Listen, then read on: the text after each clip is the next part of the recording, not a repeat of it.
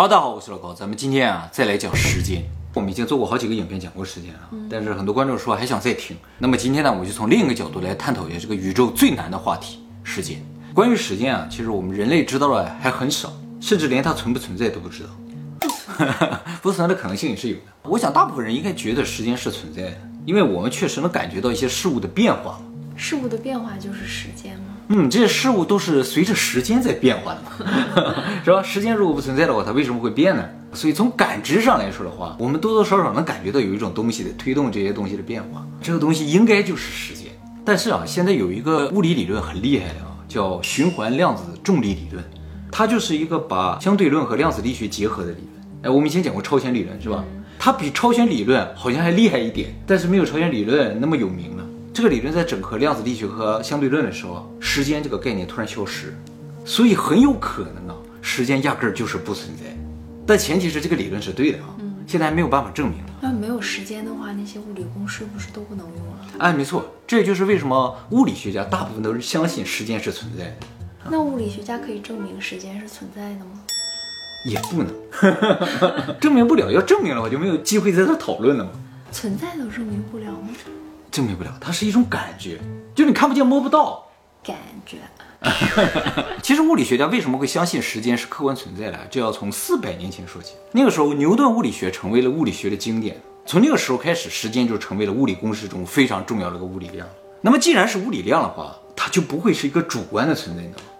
嗯，物理公式本身就是描述客观事实，里边不可能有个主观的东西，而且物理学家也不讨论主观的东西。虽然现在量子力学发展起来了，物理学家不得不面对要接受主观影响客观的事实，但是在那个时候，物理是不存在主观的。牛顿力学的物理公式、相对论的物理公式，还有量子力学的物理公式里边都有时间，但是他们都无法解释时间的方向性问题。这个我们以前讲过，叫时间反演对称，就是你从公式上完全看不出时间的方向。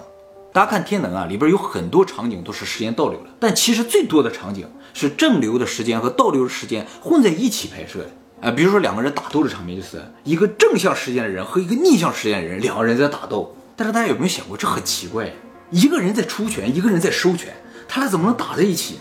原因就是物理的时间反应对称，就是说不管正向的动作也好，逆向动作也好，它都是符合物理规律的。从出拳这个公式。你看不出他是在出拳还是在收拳，这也就造成了两个人不管是都是正向时间，还是一个正向时间一个逆向时间，还是两个都是逆向时间，他们都可以打在一起。从物理上来看的话，是绝对正常的，只是和我们的观念和我们感觉有点不一样，所以我觉得很奇怪。但是从物理的角度来说，这是完全没有毛病的。那么由于物理公式没有方向这个问题啊，也就造成很有可能我们这个世界从这一秒开始时间倒流，你都没有感觉。那时间一直是一个方向吗？还是它有时候正，有时候倒？问题就是我们感觉不出来，所以不知道它的方向在哪。就是我打了你一拳，还是我收回来一拳，我不知道。那么如果时间方向不确定的话，还会产生一个非常严重的问题，就是我们所有的物理公式计算的究竟是不是未来就不知道了。嗯，因为我们认为物理公式左边是过去，右边计算出来是未来嘛。但方向不知道，那你就不知道哪边是过去，哪边是未来。有可能我们在用未来在计算过去，我们都看不出来，所以这就谈不上预测未来了。其实不光物理公式啊，大家每天做的事情都是在确定未来。比如说，我们吃饭是为了接下来不饿，我们工作是为了以后能领到工资，啊，这都是为了未来。我们学习是为了以后找到好工作。那么，如果时间方向不确定的话，那么我们做的事情是不是为了未来就不知道了。你做的事情有没有意义，也就不知道了。所以必须得确定这个时间的方向。为了解决这个问题呢，人们找到了一个确定时间方向的方法，那就是熵。这个我们也讲过，是吧？哎，熵这个东西啊，就是描述一个系统的混乱程度的。系统越混乱，熵值越高。熵这个东西本来和时间是一点关系都没有，但是人们实在找不出一个东西能够确定时间的方向。后来发现，哦，整个宇宙里边也就这个东西能代表时间的方向。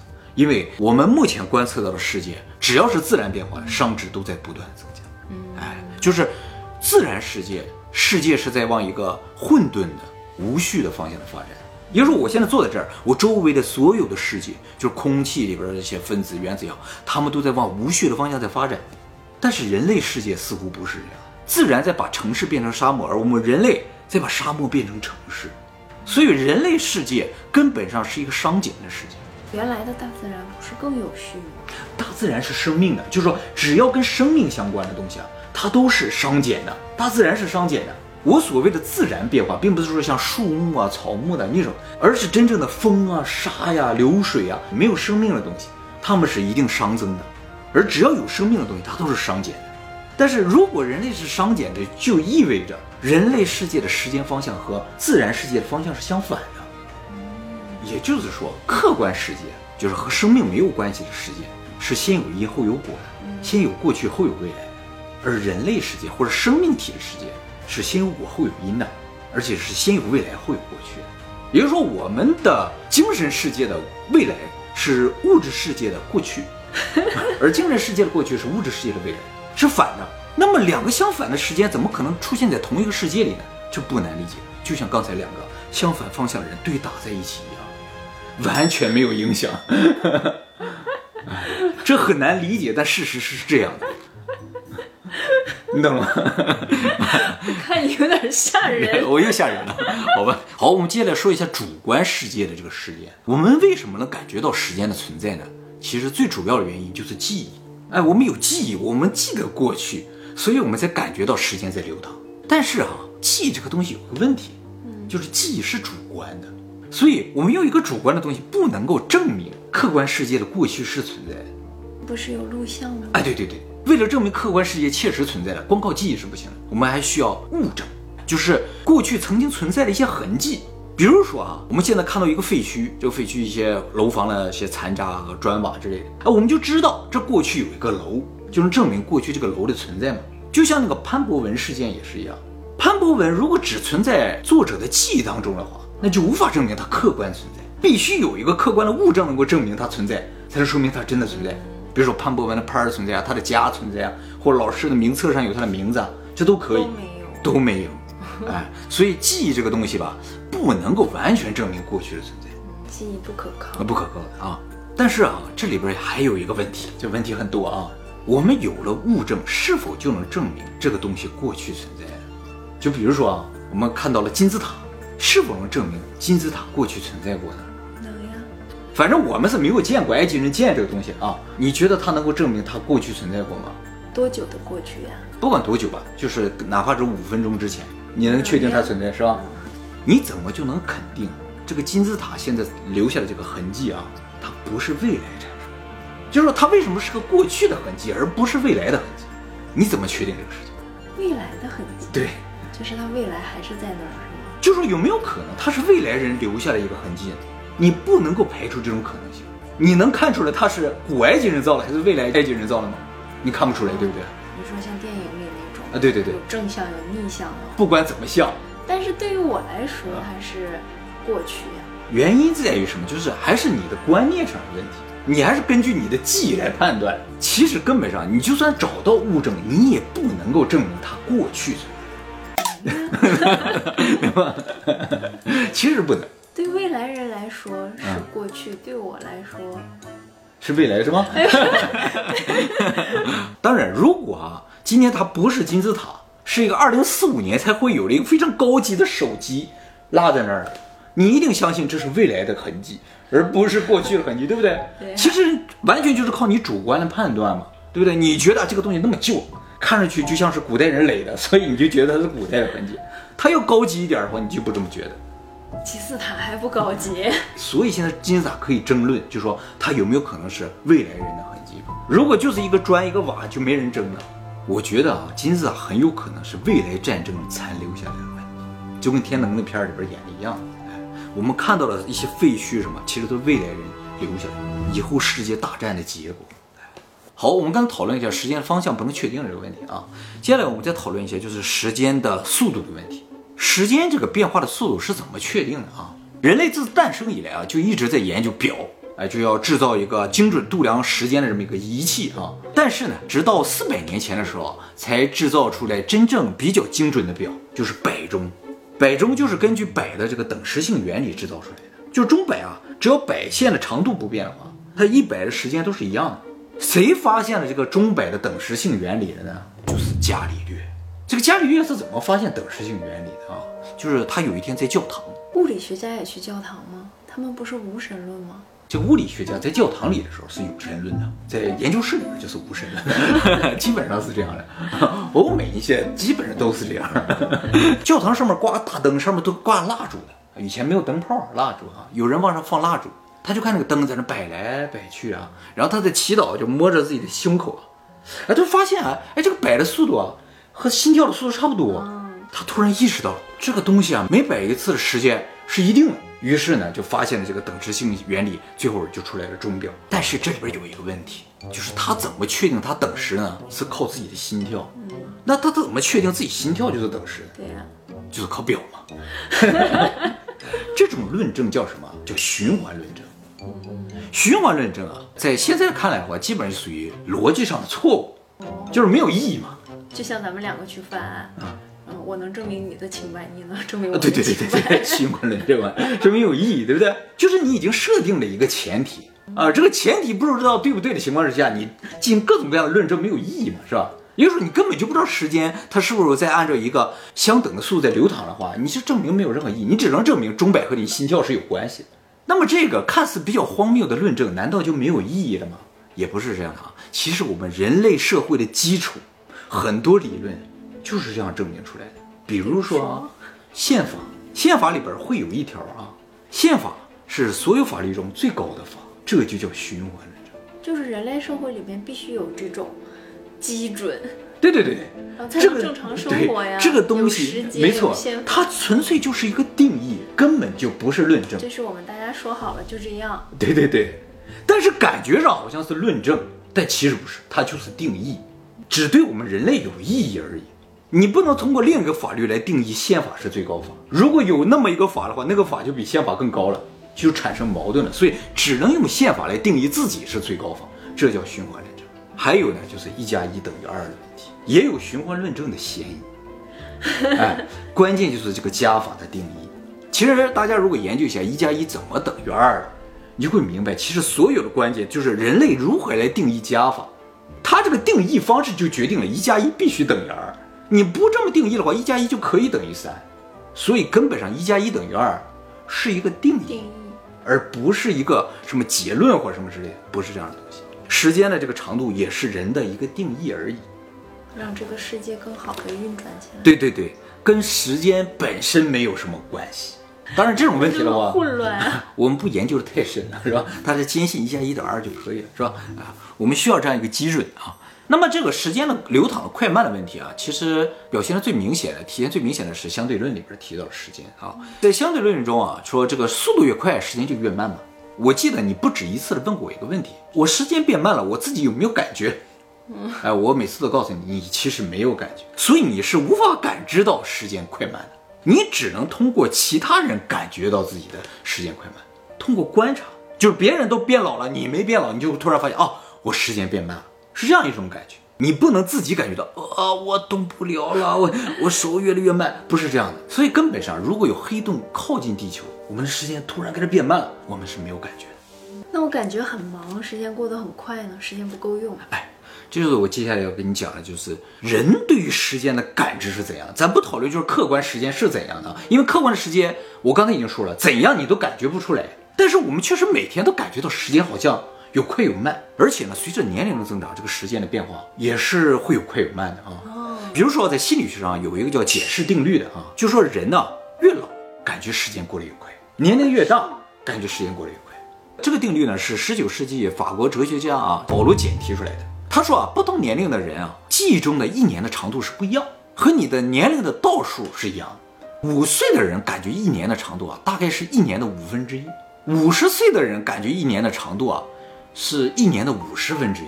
什么概念啊？就是五岁的人感觉记忆当中的这个一年的长度呢，大概是两个月左右，而五十岁的人啊，感觉记忆中一年的长度大概是一周左右。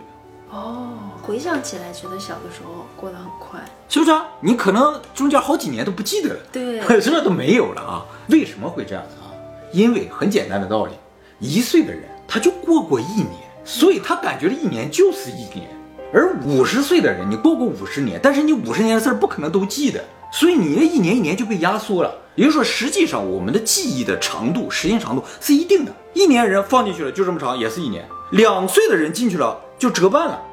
各有一半的空间。五十岁的人就五十份了，所以每年都很短。那所以时间是记忆吗？所以时间就有点像记忆嘛，是吧？还有一个事情呢，能证明时间跟记忆有非常大的关系，就是人在感觉到恐惧和紧张的时候，会觉得时间过得非常慢。哦，是的。哎，关于这个事情，美国最顶尖的医学院啊，叫贝勒医学院，曾经做过一个实验，就是让一些参加实验的人啊，从一个四十五米高的地方跳下来，没有保险绳没有啊，但底下有个网兜把他们接住。不加保险绳，就是为了让他们感觉到恐惧。有保险绳啊，这恐惧就会降低，效果就会减少。一开始，这个研究团队就猜测啊，什么造成人感觉时间变慢，就是因为人一旦感觉到恐惧了之后呢，大脑就飞速开始运转，人的所有感官机能都会比以前更厉害，就是眼睛能看到的东西更多了，皮肤啊各个地方能感知的这个能力啊迅速增强之后，就会感觉到时间变慢。他们为了测试这个事情呢，一方面啊就在头上放了一些仪器啊，来测试这个人他的大脑活动有没有迅速增加；另一方面呢，就是在他戴了个手表，这个手表上会快速显示一些数字，闪动的这个速度啊比人眼的分辨率要高一点，所以正常情况下我们是看不清这上面显示什么的。如果你大脑迅速开始激活了哇，你的视觉功能增强，你可能就能看清上面的数字。他们就想知道你能不能看清啊，然后那个人从这上跳下来了。然后说啊，我确实感觉到时间变慢了，就是像慢动作一样，周围的东西啊都已经变慢了。他自己感觉下落的时间也确实比实际测的时间要长很多，但是他没有看出表上的数字。他有在看吗？他有在看，所有参与测试人都没看出来，说明什么？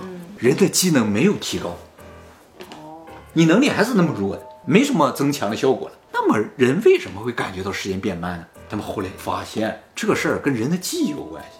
就是他们下来都是在描述嘛，说啊，我刚才确实感觉到变慢了。其实这是一段记忆，不是他当时的感受。嗯，确实呀。他们得出了一个合理的解释是这样的啊，就说人啊，如果走在一个人来人往的马路上，你无法记住和你擦肩而过所有人，对吧？你也不会去记的。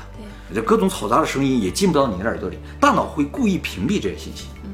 但是这个时候突然有一辆车从人群中冲过来，马上就要撞到你了。这个时候你就会感觉到，嗡一下进入了一个慢动作的世界，就是你突然能看清楚车，也能看清楚周围的人呢。为什么？就是在这个时候，大脑突然间就开始收集身上所有的信息。它并不是说增强了，而是原先它不收集这些信息，它全都收集了。你眼睛看到的所有细节，它都收集；你皮肤感觉到所有温度的变化，都记录下来。所以就在这一秒钟，你储存的信息特别的巨大。你就感觉到这一秒好长，这一秒其实没变，只是这里边信息太多了，你就感觉到好长。所以最终造成人觉得时间变慢是记忆，那就是大脑的这种能力产生的记忆，让你觉得时间变慢。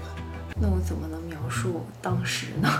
对，描述不，你描述就是开始回放嘛。对呀，你开始回放的时候，因为你大脑不能处理那么多信息，这一秒回放的就比较慢，懂吗？信息太多了，不能按照一秒来回放，所以你就感觉好长。人们发现这个原理之后啊，就想，哎，这个原理其实可以用，因为人在那个危急的一秒能记住所有的信息，那利用这个是否能帮助人类进行学习呢？嗯，就比如说我们学习啊，学了好几个小时，啊，一个单词儿没记住。如果知道某种状态啊，让你进入这样一个，对，你马上就所有单词都记住，这不就很好？哎，后来啊，通过实验确实得到了这样结果，可以实现。当然有两种方法，一种就是制造恐惧，哎，这种恐惧呢，其实挺难制造的。就是说，你呀，每天和很多人擦肩而过，你都记不住他们长什么样。但是如果有一天你见到有一个三只眼睛的人，你这一辈子都忘不了，哪怕只有一秒钟，是吧？这就是恐惧引发的效果。也不一定是恐惧啊，就是比较特别啊，特别也可以啊，只是要引起你大脑的注意的话，啊，他就能记住一些信息。这种方法呢，想用在学习上其实有难度。还有一种方法就是他们做实验，让人听一段就是节奏很快的声音，然后再去学习的话，哎，人的效率就会变得很高。为什么哈？人体内有一个时间的时钟，有一个节奏，嗯。每个人可能稍有不一样啊。他给你听了一个很快节奏的音乐之后啊，你体内的这个时钟就开始向那个方向去靠拢，身体内的时钟开始加速的时候，你大脑就开始变得活跃，然后记住的东西就开始增多了。所以大家如果想要提高学习效率的话，可以提前听一段节奏稍微快一点的音乐，也许有帮助。它的这个究竟能够多少程度的影响学习结果，目前还没有结论，但是对一些人是有效果。那说唱歌手学习都好吗？很有可能是这样的。那语速快的人，他就是学习能力会强一些吗？感觉上是这样，就是说他本身的时钟就是要比别人要快嘛。我就很慢。慢没关系，你可以听一些节奏快的东西。所以根本上而言说，我们所感知的时间长度，与这段时间里边的信息量、信息的丰富程度有很大的关系。这也就是为什么在座的各位会觉得每周三特别长的原因。不会吧？不会是吧？大家觉得短啊，因为内容少。太少了，我们会继续努力的。还有就是，比如说大家写暑假作业、寒假作业的时候，可以都留到最后一天来写，是这样的，是这样。这样效率比较高。那有的人一紧张，大脑一片空白，什么都想不起来了。哦，你那属于收集情报吗？就是因为他收集了太多的信息，那就大脑都不知道该处理什么了，所以你表面上感觉是一片空白，没有空白啊，你正在不停的收集信息，只是哪个信息有用，哪个信息没用，哪个占据主动权你不知道，所以就完了。就是如果你要想背个稿，或者是要发表个演讲，就是已经你知道要说什么了，就不要紧张，你不要收集信息嘛。那个时候收集什么信息？只要在收集信息的时候紧张就可以。还有一种情况啊，你会觉得时间过得很慢，就是你总看表，你会觉得时间过得很慢。哦，哎，所以啊，你想时间过得快，就不要看表，就不要戴手表，时间过得越快。戴手表的人基本上都是想时间慢一点的人，是吗？不是炫富吗？是吧？